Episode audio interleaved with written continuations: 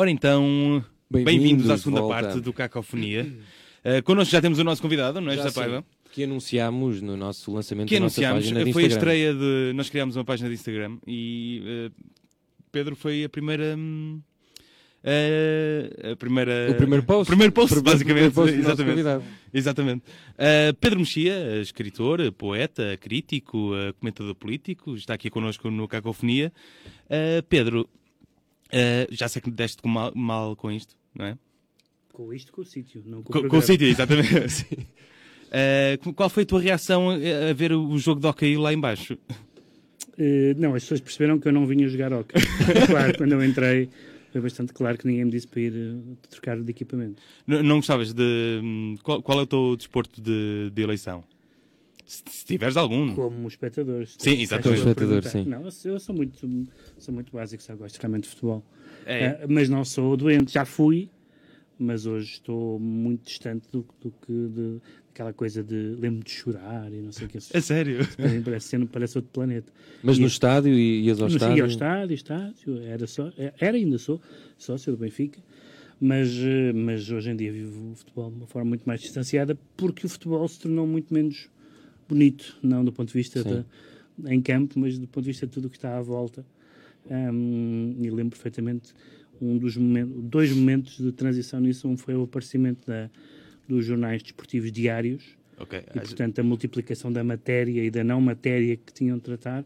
E outra foi programas como Os Donos da Bola, programas desse género, que, enfim, que hoje em dia parecem, hum, enfim, parece o Arte, ao pé da, dos programas dos Sim, eu ia te perguntar isso. Se tu, se tu, neste momento, gostas mais de política ou se gostas mais de, de futebol? Ou se estão os dois a caminhar para, para o mesmo. Bem, é muito diferente. Eu não tenho, quer dizer, não tenho uma paixão. Eu gosto mais de política do que de futebol, se, Sim, sim, sim. se perguntares a coisa assim, mas eh, diria que tenho paixão clubística e não tenho paixão política. Ok. A política interessa-me muito, mas Nunca não sou... choraste por um partido, então Não, também. Nem uma lágrima, nem, consigo. verteste uma lágrima. a não ser aquelas coisas do género desembarque na Normandia ou eh, não sei o que, eu não consigo perceber essas, ou enfim, o 25 de Abril, naturalmente, para quem o viveu, ahm, não consigo perceber essa a emoção que as pessoas põem na política democrática. Ah, Acho que, aliás, é uma sorte nós podemos viver a política sem essa emoção excessiva que, em geral, ah, dá mau resultado. Foi, exatamente.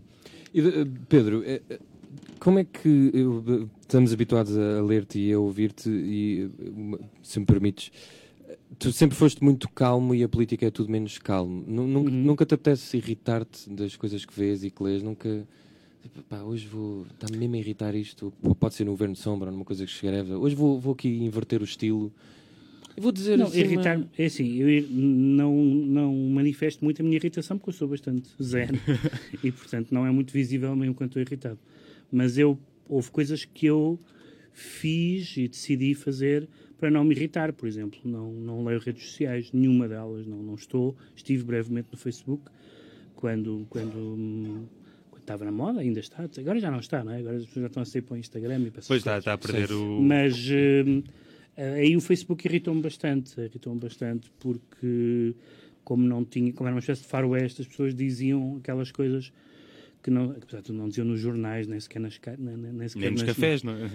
nos cafés talvez, mas não diziam no espaço público no sentido no sentido nobre da palavra e vi sobretudo pessoas com aquele jogo do, do, da, do ataque e da resposta, pessoas até de quem eu gosto, de quem eu gostava e de quem eu gosto, a reagirem de uma forma absolutamente penosa, por causa daquela dinâmica que provoca aquelas polémicas e aquelas deflagrações instantâneas do Facebook.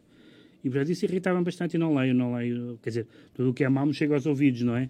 Mas, acaba a buscar de mas- alguma maneira, não é? mas agora na, a ler os jornais, etc. Não, até porque eu convivo perfeitamente bem com, a, com opiniões que não que não me que não são as minhas e raramente é muito raro acontece de vez em quando hum, quando há um grau de, de desonestidade ou de má fé mas em geral não fico muito irritado com as opiniões políticas eh, não, não me acontece muito Achas que os jornais deviam, ter- deviam imprimir caixas de comentários do Facebook para quem não tem redes sociais?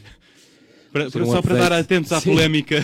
Fazer uma espécie de caixinha de update. infelizmente, infelizmente os jornais já fazem um bocadinho isso, ou seja, os jornais já se tornaram miméticos em relação às, às redes sociais, por exemplo, os jornais e não só, as televisões. Há, há televisões que fazem no, no fim dos jornais da noite, fazem um apanhado dos é, tweets. sim. E mandam as fotos. E E... aquilo não tem interesse absolutamente nenhum, não tem interesse absolutamente nenhum, é simplesmente para estar a par com a moda, com a, para ser supostamente democrático e aberto, mas não tem, não, não, não tem nenhum conteúdo. Claro que é evidente que há, que há coisas interessantes escritas nas redes sociais, como há coisas interessantes escritas nas paredes de casa de banho. Quer Sim, dizer, sim, exatamente. quando uma pessoa tem talento, pode fazer coisas interessantes em qualquer meio, incluindo em eh, frases de 140 caracteres, como no Twitter, agora são 280, não é? Acho que é. Sim, É, sim, não tenho, não.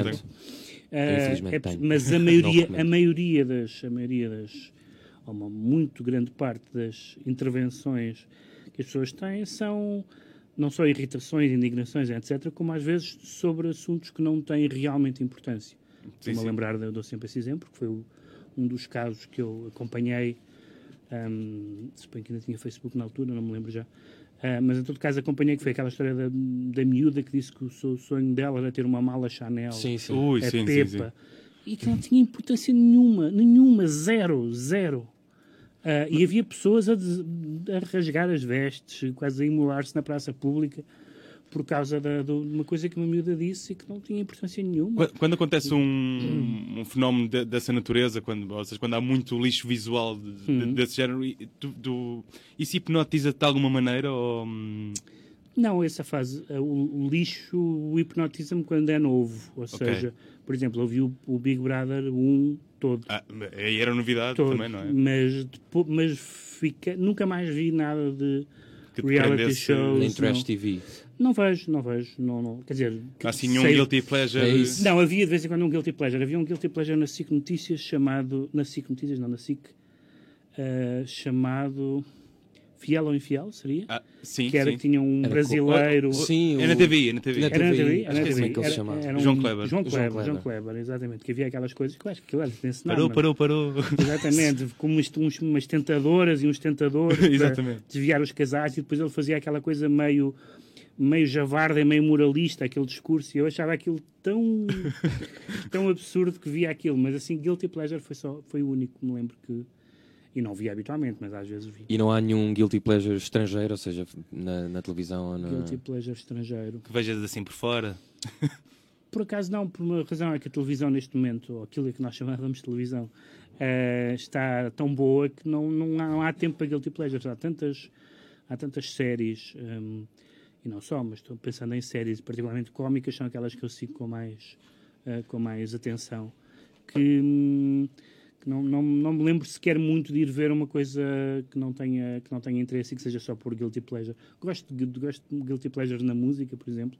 Vezes assim. Qual é o maior? Por exemplo, Epá, não sei. Britney. Nunca... Não, não, não, é- não é esse Britney não. Beyoncé. Não, é, não é esse ponto. Não? Não, mas aí já não. é considerado hipster. Já Não, não é... não, ok. coisas, coisas mais M80, coisas, Ah, ok, ok. coisas, do Ok, meu- é. coisas de quando era Rod Stewart. etc. Não, há uma canção que eu gosto muito e várias pessoas acham que eu estou a brincar, mas não estou. Que é aquela canção dos Alphaville Forever Young, que é uma das canções da minha vida. Isso é muito bom. E Já uma vez escrevi sobre isso e as pessoas diziam ah, o Forever Young do Bob Dylan. Não, não é esse, é mesmo dos Alphaville.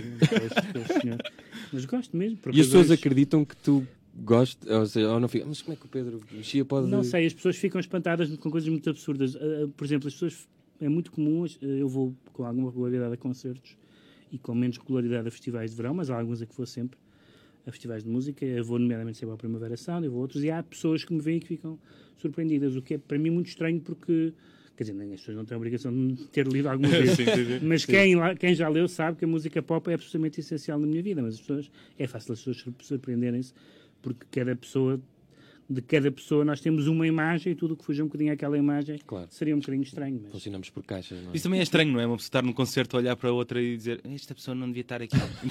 Não chegam a dizer que não devia estar aqui, mas hum, Mas causa Mas é- estranheza, não é? causa estranheza. hum, e então isso, isso. Mas pronto, isso não, não, não me estou a queixar disso, isso acaba por ser divertido. Sim, sim, sim, claro. Assim, se tu entrasses num mosh, se calhar as pessoas... Sim, isso exatamente. Isso fizesse stage diving, exatamente. Pegando, isso pegando um pouco no, no teu, na tua paixão pela música, hum, como é que começou a paixão, ou o que é que começou primeiro, a escrita ou a música? Ou seja, A escrita. A escrita, aliás, a minha relação com a música é muito bizarro porque foi relativamente tardia. Isto é, eu ouvia música como toda a gente, ouve música, tinha, tinha, comprava discos, ofereciam-me discos, ouvia rádio, essas coisas todas, mas só, só comecei realmente a gostar de música com algum critério, uh, a, fazer os, a ter os meus gostos e as minhas escolhas na altura da faculdade. Uh, e por dois, por dois acontecimentos, ou dois fenómenos, digamos assim. Uh, um foi logo no princípio da faculdade, quando uma colega me ofereceu uh, umas, um, uns discos, aliás, umas gravações em cassete dos discos dos Smiths, que foi assim a primeira banda que eu ouvi numa Isso forma... foi na adolescência? Não. Isso foi em 1990, portanto eu nasci em 72, portanto foi mesmo no princípio. Smiths para a adolescência, assim mesmo. E depois, mais tarde, foi porque, como eu estudava eh, pela noite dentro, habituei-me a ouvir os programas do António Sérgio. Ah, sim, E, claro. portanto, o António Sérgio foi, digamos assim, uma das minhas grandes escolas de gosto da música chamada, enfim, pendente alternativa, o que quiserem. E foram essas, foram essas duas, porque eu nos anos 80, enfim, era, ainda era muito puto, mas ouvia coisas absolutamente indiscriminadas, não tinha um gosto pessoal, ouvia o que estava a dar. Até tenho um disco do Zebem, atenção, já não sei onde tenho, mas deve lá estar. Eh, e, portanto, ouvia coisas indiscriminadas e a partir desse momento foi tornou-se importante. E depois um- houve um terceiro momento que, curiosamente, coincidiu com. Houve uma ligação entre o cinema e, o, e a música, que foi quando vi na Cinemateca um ciclo sobre o Andy Warhol e vi o filme em que aparecem os Velvet Underground. Eh, e, bom, evidentemente, que essa descoberta nessa altura é, é, outra, é como Também se da maneira que eles faziam as coisas, puxava é, também. Como, é como se a pessoa tivesse lido sempre romances do aeroporto e de repente cai o Thomas Mann em cima e de repente é assim uma coisa. Era outro continente e, portanto, a partir daí os meus, os meus gostos os meus interesses começaram a ser mais atentos e mais especializados. Eu não gosto de muita coisa, o meu, espectro de gosto musical é um bocadinho restrito. Um, e, e- isso não te levou a tentar ser músico também? Não, na, na altura da faculdade havia uns, uns colegas meus que tinham uma banda, eu ainda vagamente escrevi duas canções, ainda, ainda cantarolei para lá umas coisas, mas claramente não era o meu futuro. Isso, por acaso, tu, tu escreveste duas canções e já escreveste para. Já, já escreveste uma ou, ou já, já participaste de uma OBEM? Não é bem a mesma coisa? não, mas- escrevi, sim, eu escrevi uma canção para, o, para os Bala, para o Armando Teixeira, e escrevi recentemente um, um libreto para uma ópera cómica, que foi assim uma... Sim, sim, eu achei engraçado. Queria ter visto, não apanhei, só apanhei o texto, mas achei muito. Foi- A canção do bandido? Não, sim. canção do Bandido, sim. Foi uma, foi uma experiência daquelas que era difícil dizer que não. Evidentemente que eu não. Aliás, como aliás disse na altura, a quem me convidou, que foi o, o Nuno Corte Real, que é o compositor, e a, e a Inês Medeiros, que era na altura a diretora do Teatro Trindade, onde o espetáculo estreou. eh, Eu, disse que, inclusive, não gosto especialmente de ópera, portanto, não sabia. E fiz aquilo sem saber o que estava a fazer. eh, Diverti-me muito, acho que foi uma, uma ótima experiência. Mas, enfim, foi daquelas coisas para dizer, não vou fazer isto. É um bocadinho como, como há dois ou três anos eu fui à Tomatina para ir, mas e não, não- e não volto lá. A sério? Portanto, sim, fui à Tomatina. Correu bem essa Ah, experiência? Mas viste longe ou. ou Não, mesmo? não, nada, mesmo no meio do tomate. E, um, não- não, olha, tinha aqui um assunto que é. Eu e o José Paiva estamos em mudanças recentemente. Ah, sim, sim, isso é um Eu assunto mudei-me este fim de semana e o José mudou-se no fim de semana anterior a este. Um, eu tinha aqui uma questão, eu vi um vídeo teu na estante, na- para a revista Estante da FNAC, em que tu Já sei. dizias que mudavas de casa porque não ti- a tua biblioteca cegou. Sim, cegou... tive que arranjar um outro um espaço Exato. para os livros. Eu queria perguntar-te se já mudaste outra vez, se a tua biblioteca já cresceu desde então. Não, porque é uma coisa curiosa, porque embora eu tenha e vá ter toda a vida um problema com, com o excesso de livros, ah, porque as bibliotecas tendem a crescer e não a diminuir, ah, mas na verdade, assim como a desarrumação puxa pela desarrumação, a arrumação também facilita a arrumação, ou seja, quando, quando nós temos os livros um bocadinho mais arrumados, eu em minha casa tenho os livros mais arrumados do que alguma vez tive, embora não estejam arrumados ainda, Sim. é mais fácil a perceber, ah, não preciso deste livro, este livro está repetido. E consegues eh, livrar-te deles assim, sem carinho? Não muito, porque na verdade aconteceu-me algumas vezes fazer isso e depois arrepender-me. Eh, Isso é, Mas a de emprestares ou de mandares mesmo para o lixo? não, emprestar raramente empresto, só assim. Essa era uma das eh, minhas não. questões, porque o Francisco, por exemplo, também Eu não, eu odeio não, emprestar. eu- para mim é um fascínio as pessoas que não conseguem. Acho graça. mas- Não, eu empresto, quer dizer, as pessoas que me pedem em geral são pessoas a quem eu não posso recusar. Portanto, Ok. se uma pessoa mais, mais eh, distante, um, um vá conhecido, me pedisse um livro emprestado, eu acho que teria que não, mas nunca aconteceu também. Se o Presidente da faço uma- República pedisse a tua Sim, estante bem, inteira. O Presidente da República tem uma biblioteca, absoluta- tanto que fundou uma biblioteca Sim. um, uh, na terra da família com, com os livros que recebeu durante anos e anos no programa da TVI. E não só, os, os que ele comprava também. O que eu costumo fazer é uma troca. É ok, eu empresto, mas tens que me emprestar um também. Que assim, se, se eu perder um livro, ele também perde. Fica, pois. Ok, é bem pensado. Uh, mas eu, como sou uma pessoa que quando me emprestam coisas, às vezes tendo, tenho a, tendo a, a ficar com ela, normalmente não empresto porque já sei que é provável É que aconteça. egoísta esse- A Não, outra- mas é sem querer, apenas Sim. A outra questão da estante, a mim, e no meu caso particular, é que como eu estou a viver com outra pessoa, temos que dividir a estante. Já te aconteceu teres que dividir a estante com alguém ou Sim. a estante é minha?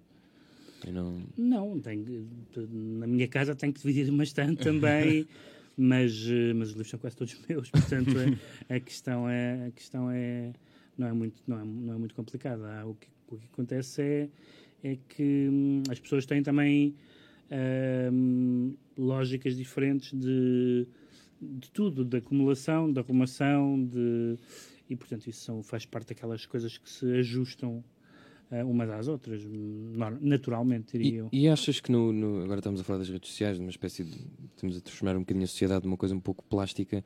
Eu olho sempre para a rádio, por exemplo, como uma coisa que se conseguiu uh, transformar positivamente. Achas que os livros também vai haver sempre pessoas, mesmo que apareçam os e-books e vai haver sempre gente sentada numa livraria ou sentada num café a ler um livro. Sim. Esse Quer dizer, há, há, há duas, geralmente, e os números indicam também um bocadinho isso, há dois continentes eh, diferentes, que são os continentes do livro enquanto livro de estudo, livro de consulta, livro, livro técnico, etc.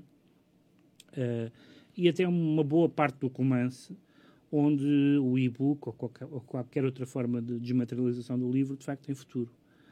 Até porque é útil eh, para levar em viagens, para, para estudar, etc. Na literatura, é, hum, por exemplo, no caso português, na literatura as vendas de e-books são diminutas e em algumas áreas são irrelevantes. Não faço ideia quantos e-books de poesia se venderam. Não é que a poesia se venda muito em livro, mas, mas eh, as pessoas que leem poesia ou que leem ensaio literário, O Gustavo Santos Não. escutou o seu e-book, não é? Uma vez. foi, Foi. pronto, está bem, ainda bem. Não sei como é que se esgota um e-book. mas Também não. exatamente, é um- é uma boa questão. É um bom conceito, mas, ah, mas não tem de facto. Até porque ah, o, o livro tem uma tecnologia realmente que não se esgotou, que é, o- que é o papel. O papel Sim. tem, continua a ter virtualidades. O grande problema da- do, do, do papel, enfim, há muitos problemas de papel, mas sobretudo a arrumação. Esse é um dos problemas clássicos de quem tem muitos livros. ah, não só a arrumação, como a limpeza, a organização, tudo isso. Todas são as angústias normais de quem tem bibliotecas. Mas, mas agora, aquilo que as pessoas que defendem o papel dizem, se calhar, eh, talvez não faça o mesmo sentido daqui a uns anos. Aquelas pessoas que falam do do cheiro do papel e coisas Sim. todas. Já me essa conversa para os jornais também. Será que vai um bocadinho acon- diferente. Exatamente. Se calhar pode acontecer o contrário, é para o cheiro do tablet. Eu Sim, adorava exato. aquilo. Mas, o- mas, o- mas os jornais é diferente, porque, enfim, uma pessoa pode guardar os jornais, mas a maioria das pessoas não guardam os jornais, ou quando muito recortam uma coisa, tiram fora o jornal.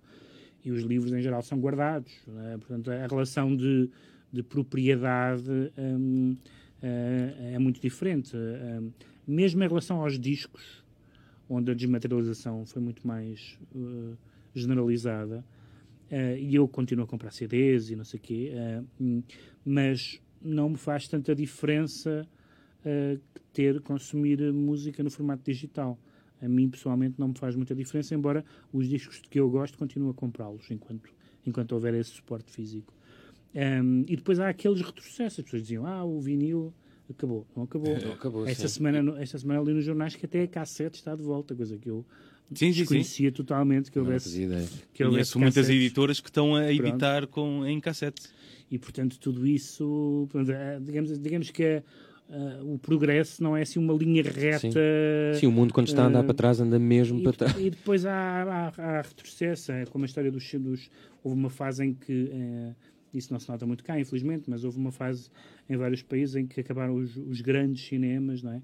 os movie palaces, como se diz na em Inglaterra e nos Estados Unidos, e depois começaram a regressar por nostalgia, como, como cinema, como uma espécie de mini cinematecas, não é?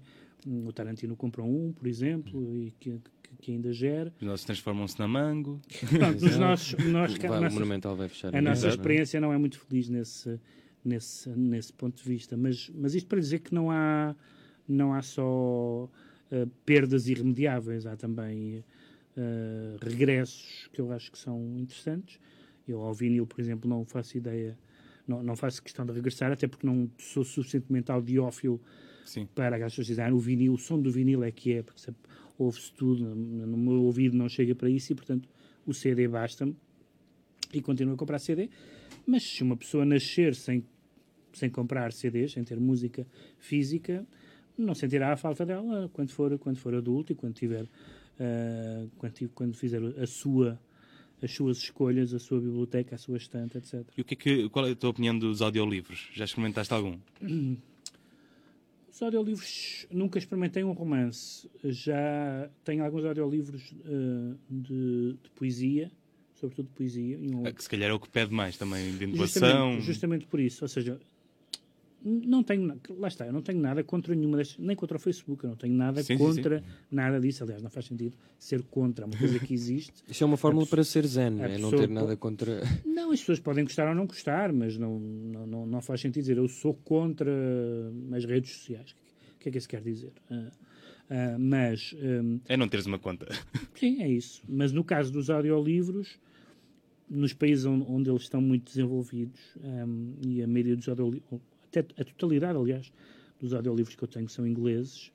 Pô, tem aqueles atores todos sim, fantásticos sim, sim. e que a gente compra aqueles uh, audiolivros mais para, para, para, ouvir o Jeremy Irons e o seja quem for do que, do que às vezes porque, porque quer consumir o livro daquela maneira. Aliás, só comprei audiolivros de livros que já conhecia e, e que foi... Ou, ou, seja, que não estarias não, tão, tão atento... Mas também haverá pessoas que, sei lá, que não ou que numa viagem de carro, ou a fazer jogging, ou o que for, querem ler o Dickens, ou querem ouvir. Sim, exato, exato. Não, nada contra, porque não? Uh, mas se, ou seja, se calhar lerias mais facilmente um álbum de música adaptado para livro do que.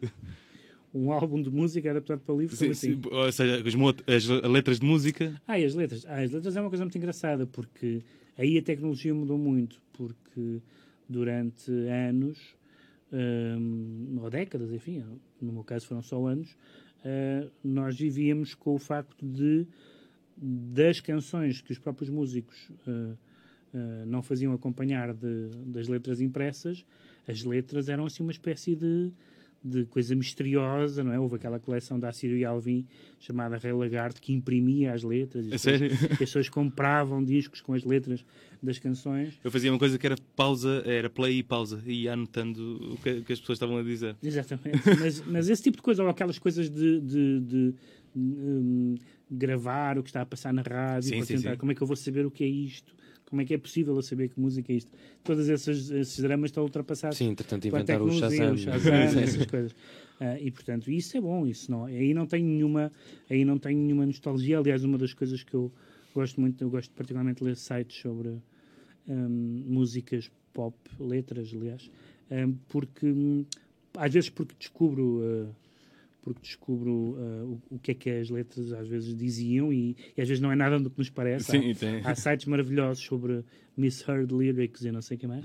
E depois pelas interpretações que as pessoas dão, passar os comentários das pessoas, não, isto é sobre a namorada dele, que não sei. Ele diz, não, isto é, isto é sobre o naufrágio do Titanic, é a mesma canção e tal, é, muito...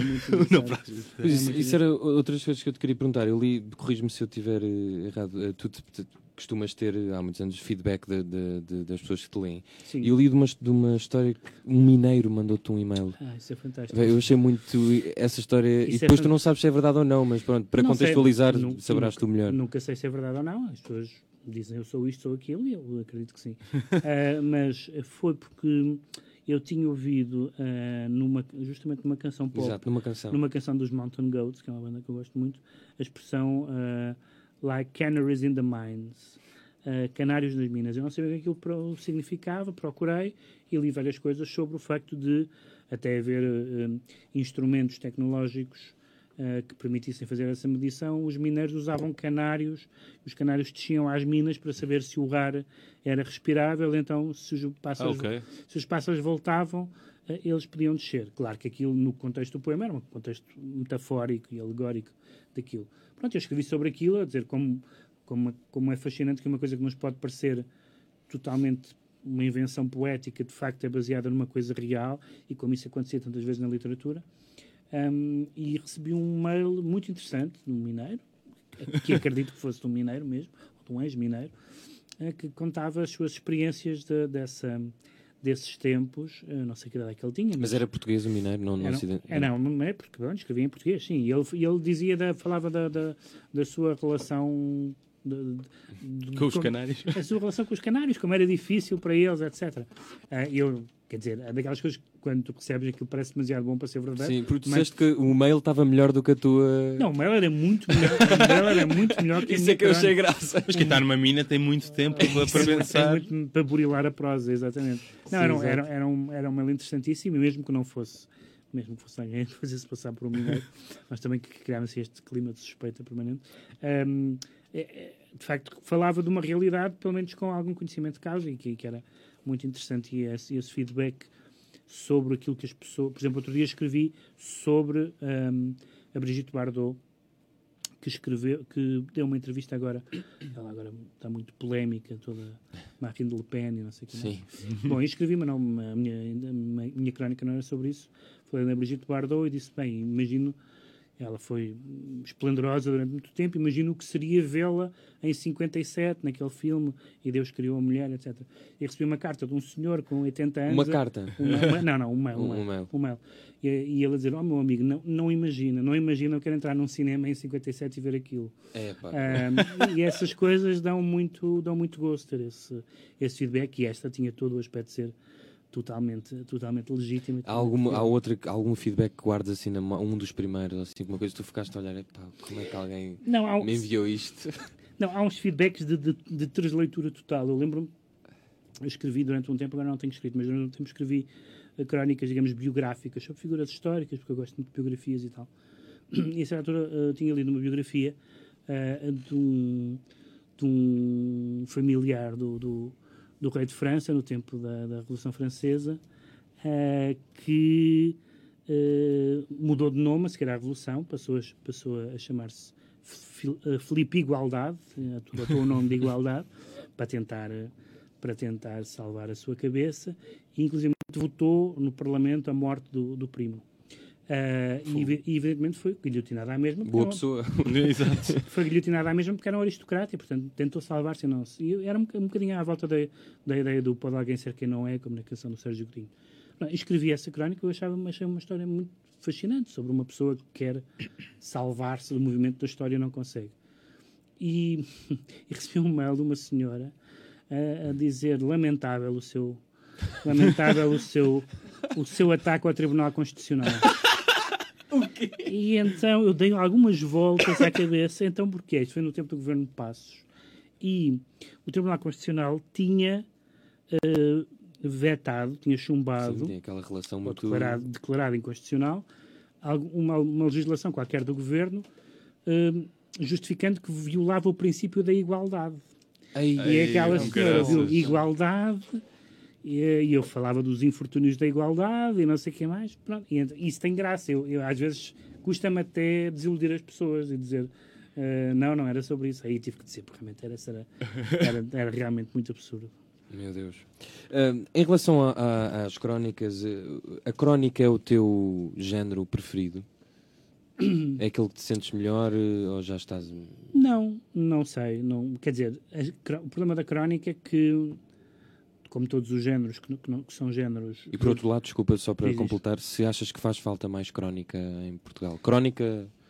ah, Não, agora acho- lembro de Miguel Esteves Cardoso. Até tens bastante. Acho que há bastante crónica. Sim. Não, É o que há mais, se calhar. Eu diria, até. que- eu diria que não, não, não são necessariamente as pessoas que têm. o pro- o- Ou melhor, o problema é este: o problema é que há, há muita opinião e pouca Era mais crónica. por aí, sim, sim. e sim, pouca é isso. crónica. Há muitas pessoas a, a fazer opinião, e não tenho nada contra a opinião, pelo contrário, mas um bocadinho naquela lógica de preencherem as cotas ideológicas, etc., e não porque, porque escrevem bem ou porque são interessantes. Mas eu acho que a crónica tem muitos leitores em Portugal.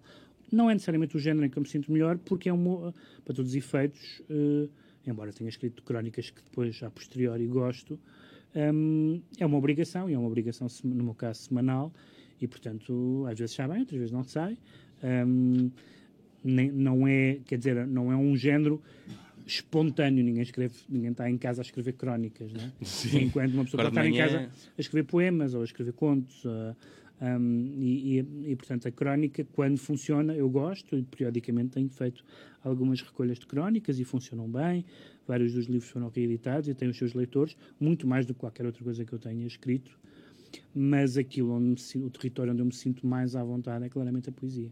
Mais à vontade no sentido de mais, mais confortável. Não quer dizer sequer que seja o que eu faço melhor, mas é se, se só pudesse fazer uma coisa era escrever poemas, sem dúvida. E porquê? porque a poesia tem algumas das características que mais me interessam na escrita, uh, uh, que tem a ver com. Uh, eu costumo dizer que tem a ver com, com, essencialmente com a concisão e com, a, e com, com o aspecto, digamos, memorável. Portanto, por um lado, por um lado é dizer com, com poucas palavras, e no meu caso são em geral mesmo muito poucas, porque uhum. eu gosto de poemas curtos. És minimalista. Exatamente. E por outro lado, porque porque os nós nos lembramos dos poemas. Claro, também nos podemos lembrar de uma crónica, de um romance, podemos lembrar de umas cenas ou de umas passagens, mas podemos lembrar de poemas todos ou de uns versos, e às vezes esses versos, aliás, não só nos poemas, nas canções, isso ainda, talvez seja mais flagrante. Que às vezes têm um efeito sobre nós, sobre a nossa vida, no momento em que os ouvimos ou os lemos. E tu, Incrível, e isso eu gosto muito disso. Tu também editas, não é? Para a Tinta da China tens a coleção. Sim, a coleção de poesia da China, sim. O que é que, o que, é que, faz, o que, é que te faz editar um, ou seja, uma coisa que tu olhes e pá, tenho de editar isto. Bom, na verdade, a tinta, a coleção da tinta tem, é uma coleção pequena, tem quatro títulos por ano só, mas uh, temos três linhas uh, de, de, escolha, digamos assim, que têm a ver com os originais, uh, com tra traduções, sobretudo traduções de autores um, não disponíveis em, em Portugal, uh, e também com recuperação de, de poetas do, que entretanto morreram e que entretanto foram um pouco esquecidos. Essas são mais ou menos as três linhas. Uh, nessas, segunda e terceira, isso é mais ou menos evidente. É, é, mais ou menos evidente quais são os poetas esquecidos que eu acho interessantes. Um, tivemos um caso, aliás, que correu muito bem, que foi a poesia do António Reis, ah, que, sim, é, era eu que é conhecido falar. como cineasta, mas que as pessoas tinham esquecido um pouco dele como poeta. No caso dos, dos, dos, estrangeiros também é a mesma coisa. Traduzimos, por exemplo, o, uh, o Adam Zagajewski, que é um poeta polaco que é regularmente citado como nobilizável, e enfim, não é por isso, mas do ponto de vista mediático isso teve algum impacto. No caso dos, originais é mais difícil, porque não, não há verdadeiramente muitos livros mas são maioritariamente portugueses, não é? Ou não? São maioritariamente portugueses. Não há verdadeiramente muitos livros que eu tenha publicado sem saber nada sobre a pessoa. Geralmente já ou já tinham algum livro publicado, ou já uhum. tinham publicado em revistas ou em, ou em sites. Eh, é muito raro, de repente, aparecer-nos um total desconhecido, embora já tenha acontecido. Aliás, o primeiro livro que nós publicámos... Era um, da, um total da, desconhecido? O, livro da Rosa Oliveira, o primeiro. Ah, sim, sim, sim. Só depois é que eu descobri que sabia que era a Rosa Oliveira, porque já tinha publicado ensaios, mas não a conhecia pessoalmente, ela nunca tinha publicado poesia, um, mas é a exceção. A maioria dos originais que, que aparecem, pelo menos que me aparecem na, na, na, tinta, não são muito interessantes. E nessa função de escritor, de leitor, de editor, quem hum. é que te, recentemente te surpreendeu mais? Ou o escritor ou o livro? Se uma coisa que tu ficaste, também não estava nada à espera disto. Uh, sim, recentemente. Eu acho que um, um, dos casos, um livro que eu gostei muito uh, o ano passado, um, foi o livro, foi o livro da, o segundo livro da, da Jaimília Pereira de Almeida, porque uh, aquele aquela temática aquele, aquela zona onde ela escreve, que, que se costuma chamar pós-colonial, ou o que seja, ou seja, da, que tem a ver com a experiência, uh, com a experiência das pessoas que ou, ou, ou, ou, que têm duas pátrias, ou que, ou, que viveram numa e foram para a outra. Um pouco como a Isabela Figueiredo, não? Um pouco como a Isabela Figueiredo, como, do, no outro sentido, a, a Dulce Maria Cardoso, que, uhum, que, tem, que, tem, também o livro O Retorno.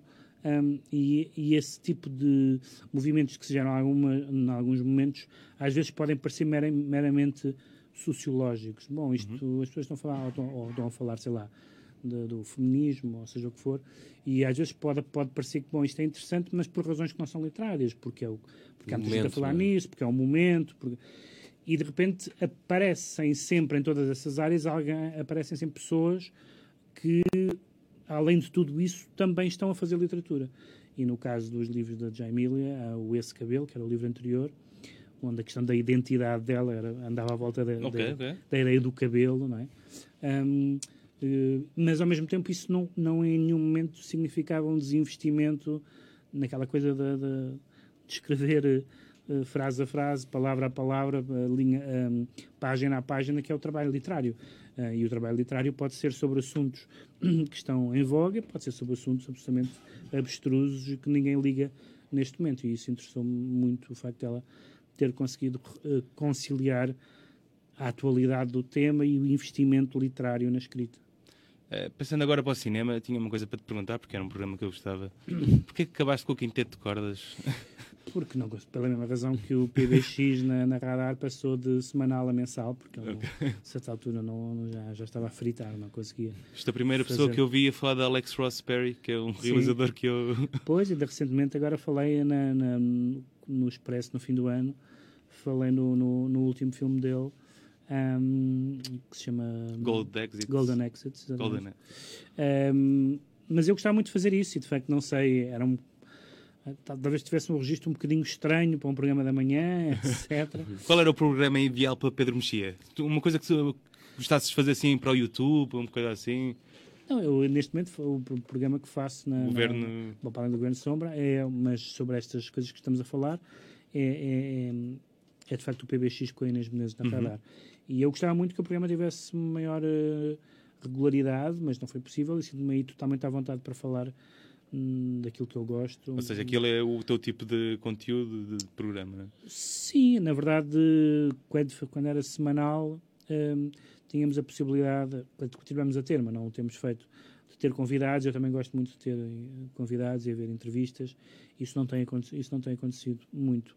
Mas sim, mas é um programa muito. Sinto-me totalmente confortável. Uhum naquele programa. Não, é um programa que tenho, que tenho muito feedback, mas a Inês parece diz que, que o programa tem bastante feedback, mas lá está. ela está no Facebook e eu não estou. Ela, uh, ela há de vir ela cá um dia, cá, não é? Só, Só não é, tem conseguido é, é isto é às 11 e ela pede muita desculpa, mas às 11 é complicado. Pois, exato. Uh, temos que combinar aí. Podemos ligar-lhe agora. Não, Nós também temos chamadas, Pedro. Se já está alguém, uma chamada. Pedro, em relação a, a, a programas, uh, o humor, uh, como é que surge aqui? É, é, um, é um género que tu gostes? Uh, gostavas de explorar melhor o humor? Se, ou surgiu assim? Ou seja, de onde é que veio tanto exato, interesse exato. No, pela comédia? Um, bem, quer dizer, a minha relação com o humor é. Um, veio, veio essencialmente de, de, ter durante. de ter há uns anos, há já bastantes anos, me ter cruzado com, com as produções fictícias e com o Nuno Artur Silva e de ter com eles feito algumas feito alguns projetos ou colaborado em alguns projetos. Estou a pensar em particular num, num, nos encontros mensais que nós fazíamos no São Luís, chamado É Cultura Estúpido, uhum. uh, em que, que era uma espécie de, de, de magazine cultural, mas que acabava, aliás, com, com stand-up do Ricardo Luz Pereira, e depois também de ter, de ter feito coisas com o Ricardo, fizemos uma peça de teatro também no São Luís, chamado Como Fazer Coisas com Palavras, que era uma coisa sobre filosofia da linguagem, uma coisa, coisa bastante bizarra, adaptada de um filósofo americano um, e de um filósofo inglês. Uh, e, e foi e depois e depois o Governo Sombra, que não é bem um programa que não é bem um programa cómico, mas que não só porque tem o Ricardo, mas porque tem um tom, digamos assim, ligeiro um, eu não sou, nem pretendo ser um humorista ou um comediante de todo, mas, mas tenho sentido humor, acho eu. E o, e o, e o tom do programa propicia isso. Um, ou seja, mas tu sentes minha... mais, uh, mais facilmente dizes, consegues entrar no registro por estares rodeado de. Ou seja, isso não te causa. Não, o meu, o meu registro, o meu registro normal de, de, no dia a dia é um registro, acho eu, bastante irónico, mas não sou. não, não, não sou não, não tenho graça, não, não sou uma pessoa divertida nesse ponto de vista. Uh, mas, mas a ironia é muito familiar porque tem muito a ver um pouco com a minha personalidade, certamente, mas muito com as minhas leituras, minha, com as minhas leituras até não só de literatura, mas até da imprensa. Quer dizer, quem lê na quantidade que eu leio a imprensa inglesa, Sim, a ironia, então, o registro irónico é quase natural à, então agora com o Brexit àquilo é... que eles escrevem e, portanto, acabo por, me, por, por, por, ficar um pouco contaminado no bom sentido por isso, mas quer dizer, vamos convém não, convém não confundir uh, esses planos. Há uma coisa é a ironia, outra coisa é o Sim. humor, outra coisa é, outra coisa, outra coisa é a comédia, não é? Portanto, cada, cada pessoa faz as suas coisas e eu não não pretendo mais não, na minha participação no Governo de Sombra do que tentar falar de assuntos que eu acho que são quase sempre assuntos relevantes de uma forma que tenta não ser uh, enfadonha. Quem é que foi assim o último autor cómico que, que descobriste? O último autor cómico que descobri, isso não, é, isso não é fácil, porque os autores cómicos que eu gosto já tem, nenhum deles é, é recente, quer dizer, vou vendo. Não, desco descoberto, Então tenhas pode lido há pouco um, tempo. Um artigo qualquer de uma coisa Exato, que exato, fez um artigo. rir. Pode ser nos jornais A última ingleses. coisa que me fez rir, embora rir às vezes uh, uh, um riso culpado, Riso matreiro. foi este. hum, que foi um espetáculo, enfim, gravado, não sei se há socapa, se não, este comeback do Louis C.K., Ah, este espetáculo ah, sim, sim, dele, sim. porque realmente hum, não, não foi nada em tom, depois do ano que ele teve, não foi nada em tom apologético, a pedir desculpas do que aconteceu, a ser bem comportado, não, foi uma- um espetáculo completamente a partir, fazer piada, com piadas da A a Z, A falar pedo- mal dos putos de. não, atenção, da pedofilia ao holocausto, aos tiroteios nos liceus, todos os Exato. assuntos. Isso dá para ver, eu não vi isso. Dá, dá, dá, dá. Às feministas, aos transexuais, todos os assuntos em que não se pode, em que foi decretado que não se pode fazer humor. É perdido por 100. Eh, não, ele, ali- ele, ele, aliás, começa, come, aquilo foi em, em novembro ou dezembro do ano passado, e ele começa o stand-up dizendo para o público que tal foi o vosso ano, o meu, o meu já sabem como, como foi. Ah, e isso foi muito, isso foi muito, neste momento eu acho que é importante defender inclusivamente as piadas que nós hum, não até acho que não achamos graça também faz parte faz parte do humor haver piadas que não têm graça Sim. mas não sabe também essa, o que é que. nunca, nunca se sabe aliás ele está nitidamente a experimentar também material e ver as reações e, e eu acho que com todos os os eh, excessos que os excessos que, que às vezes os humoristas podem podem cometer eu prefiro eh, que a liberdade peque por excesso do que do que por defeito e portanto acho que os humoristas neste momento são muito importantes Eh, estou a pensar em algumas das coisas que tem dito e escrito o, o Ricky Gervais, por exemplo, são muito importantes nesta onda de puritanismo moral que antigamente era dos padres e agora é dos progressistas. Sim, ele fez um Eh, programa todo sobre isso. Sobre não se pode fazer piadas sobre isto, não se pode brincar com aquilo, não se pode gozar com a... Pode, claro que pode. Ele goza com, os, Eh, com, os- com as pessoas que se metem com ele no Twitter. Pá, aquilo é uma coisa. Sim, e, Agora e- é uma espécie de manual, quase. E, e é? de facto, até pessoas, e até pessoas que eram consideradas e que se, que se consideram pessoas de esquerda, como é o caso dele, enfim, como é o caso do Ricardo cá, de repente são consideradas reacionárias porque fazem piadas em temas que são proibidas, proibidos. Ora, eu não, eu não acredito nisso. As pessoas às vezes ouvem coisas que, que podem ser ofensivas. Há aquelas coisas absurdas, como houve em Portugal, do, do, do José Cid ter Ah, ofendido do- os transmontanos, ou não sei o Sim, sim. o que, o que é que isso quer dizer? Ofender, o que é que é ofender os transmontanos? Eu não percebo sequer isso. Queimou Uma a bandeira transmontana. Uma pessoa pode ouvir uma piada sobre um grupo que lhe diz respeito, sobre a sua religião, sobre o seu partido, sobre a sua zona e dizer, ah, pá, este tipo é um idiota e tal. Mas pronto, agora criar-se petições, manifestações, boicotes por causa de, de uma pessoa que diz umas coisas, parece-me um clima absolutamente prejudicial à Nunca liberdade. te ofendeste com nenhuma piada. Sobre mim? Se- Não, sobre, no geral, se já viste alguma, alguma piada que ficaste, epá, isto aqui. Pelo menos incomodado. vá. incomodado, sim. Eu gostava de não ter lido isto. Hum, talvez nas, dos comediantes não me lembro. Talvez nas redes sociais talvez tenham lido alguma coisa. Hum, mas não, não me consigo localizar uma. Há, um- há uns tipos, por exemplo, há um, há um tipo chamado. ah, não me lembrar, estão a faltar o nome próprio dele.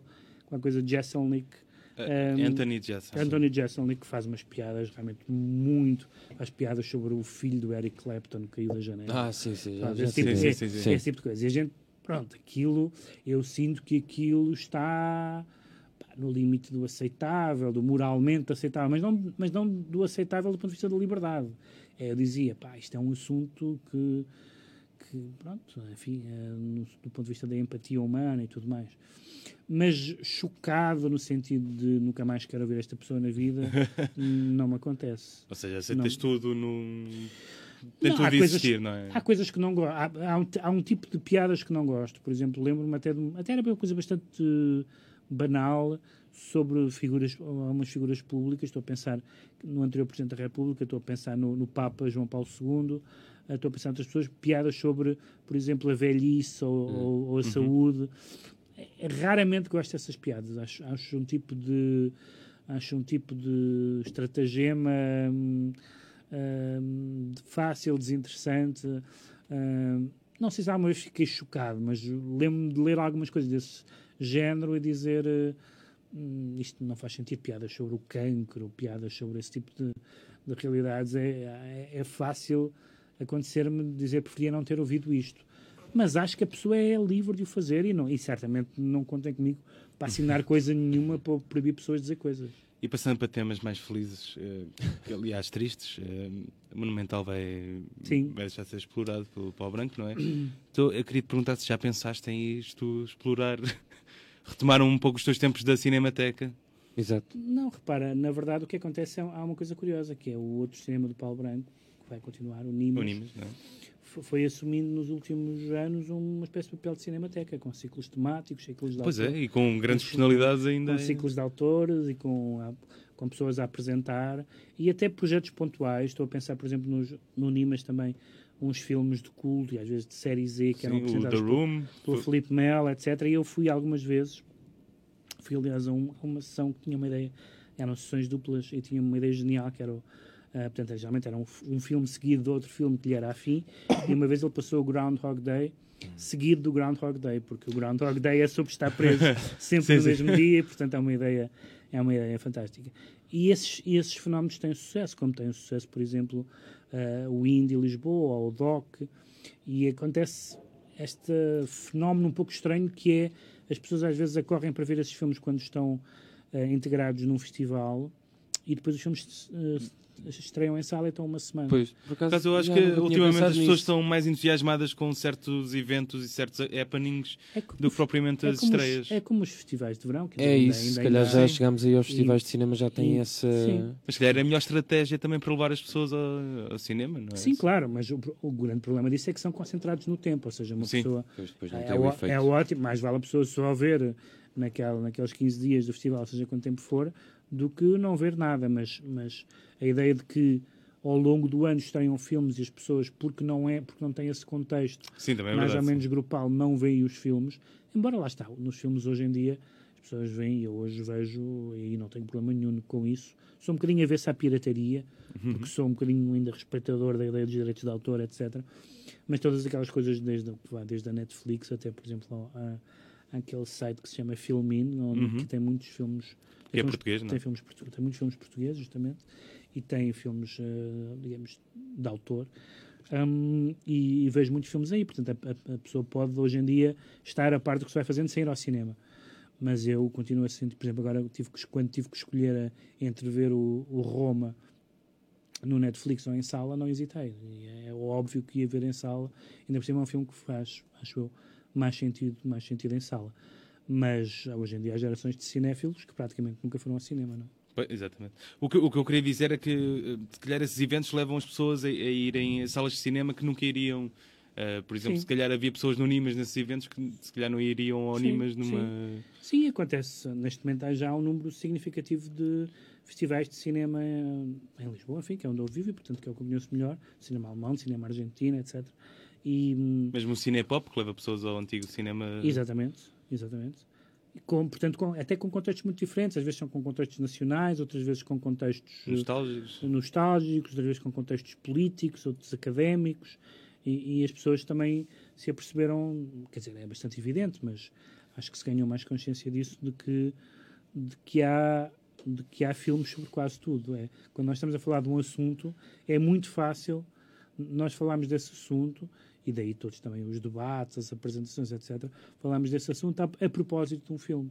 Porque o cinema, até às vezes mais do que a literatura, sobretudo no caso americano, o cinema está muito em cima dos acontecimentos. Não é, não é a nossa tradição, mas tudo o que é importante na história da América, há filmes sobre isso. Sim, sim, exatamente. Uh, e, isso e, e às vezes é uma forma muito interessante de, de nos relacionarmos com a política com os acontecimentos mundiais. O, o exemplo do Doc é um bom exemplo em que os filmes que têm mais sucesso, tanto quanto sei, tanto quanto me, disseram, são os filmes sobre questões políticas. Sim, o são... ano passado até houve a discussão de um filme sobre a Palestina, acho eu, que Sim, chegou a exatamente, ser... aí porque, estava- porque houve um protesto, Sim.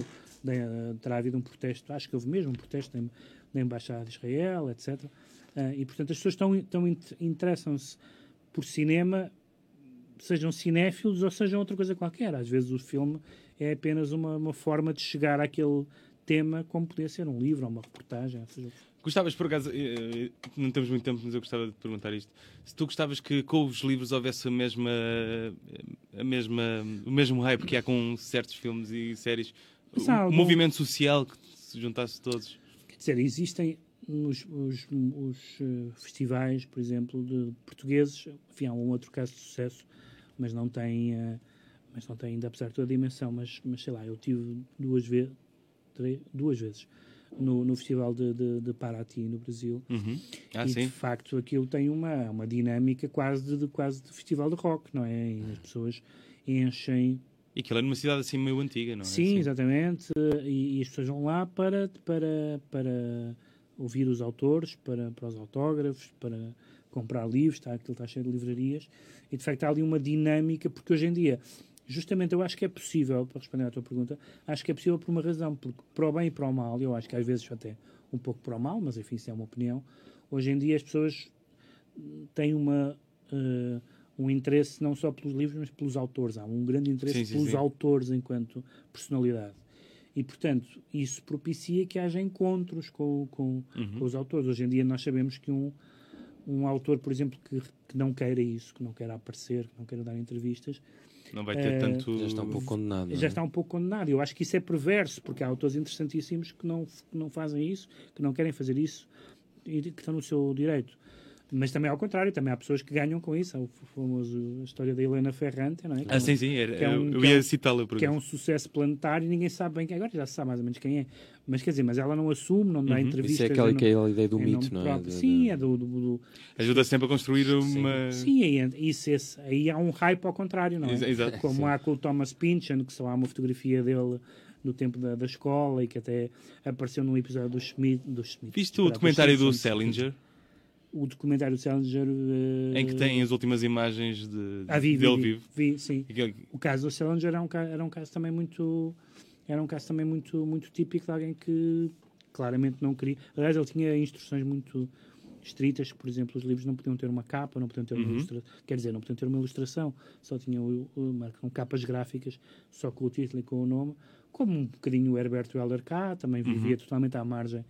E eu tenho total respeito por essa por essa atitude. Não acho que seja melhor nem pior que a outra, devo dizer. Ahm, mas acha que não se pode penalizar as pessoas, não se pode penalizar, ah, não queres aparecer, não queres dar entrevista, então não te vou ler, nem o contrário. também é. Pois. Ah, ah, este senhor está a dar uma entrevista na televisão, não, não me interessa a leitura que ele faz. Isso também me parece pueril, devo dizer.